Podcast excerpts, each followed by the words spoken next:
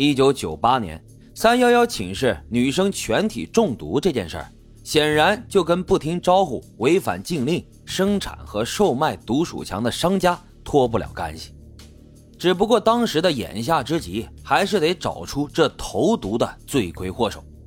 谁能够悄无声息地给整个寝室下毒呢？还能不留一点蛛丝马迹？在了解到十个女孩前一天晚上给孙云庆祝了生日后，警察决定从五个幸存者的身上寻找突破口。然而，就在他们眉头紧锁的时候，幸存者之一的蒋丽却主动找到警察。并向他们诉说了一段自己的故事。一九七九年出生的蒋丽，老家住在河南信阳的淮滨县马集镇。蒋丽的家庭条件不好，爸爸妈妈都是没有文化的农民，一辈子是面朝黄土背朝天，不曾见过什么大世面。蒋丽的童年吃了很多苦，她既要用功读书，又要下地帮忙干农活，在理想跟现实两头随时的切换角色。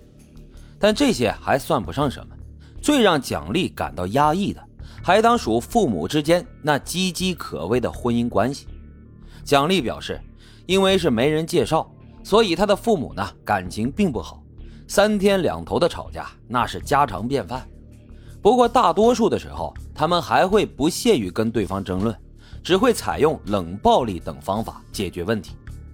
一个不算宽敞的家中。父母可以连续好多天都不说话，沉闷的气息弥漫着每个角落，蒋丽的心情也跟随着沉入谷底。如果说别人的童年是雨后彩虹的话，那蒋丽的童年就是闷热的阴天，没有倾盆的瓢泼大雨，没有爽快的电闪雷鸣，只有暗淡无光的片片乌云。为了让这个家看上去不那么糟糕，蒋丽自愿出演了好孩子的角色。他发愤图强的上学念书，脏活累活总是抢着干，没人能从他身上挑到一丁点的毛病。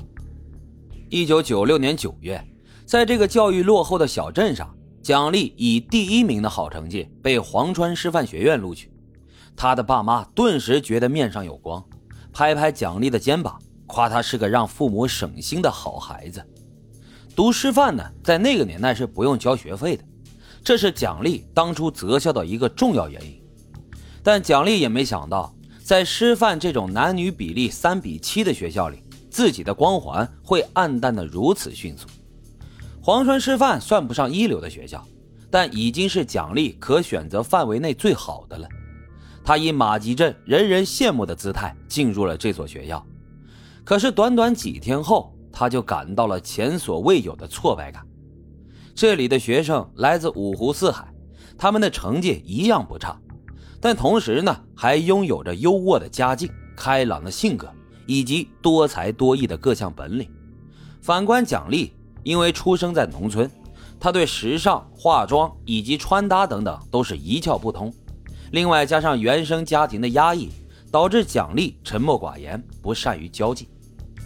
本来。较为不错的成绩已经是奖励唯一拿得出手的东西了，可大学的授课模式完全变了一种风格，死记硬背不再行得通，难啃的知识点、大量的课后作业以及每月都有的各项考试，让奖励本来就乌云密布的人生更显沉重。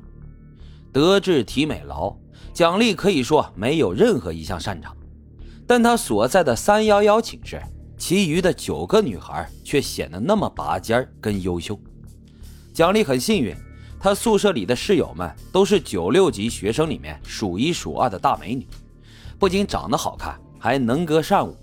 每次学校有大型的庆祝活动，都能够看见他们在台上发光发热，展现自己最熠熠生辉的一面。但蒋丽又是不幸的，在白天鹅里面扎堆儿，不够出彩的她。只能够沦为背景板，仿佛从来都不被看见的一个透明人。学业上的压抑以及处处不如人的苦恼，让蒋丽的心随时随地都在被一只叫做嫉妒的小猫挠抓着。室友们的大学生活都很精彩，他们拥有美貌、才艺、鲜花跟掌声，甚至爱情。但蒋丽却要因为生活费在夜深人静的晚上辗转难眠，要因为解不出来的课题焦头烂额。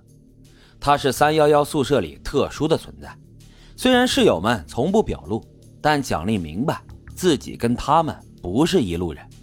这女孩子在十九岁的年纪，最想要拥有什么呢？无非是放肆的漂亮，让人挪不开眼的美丽。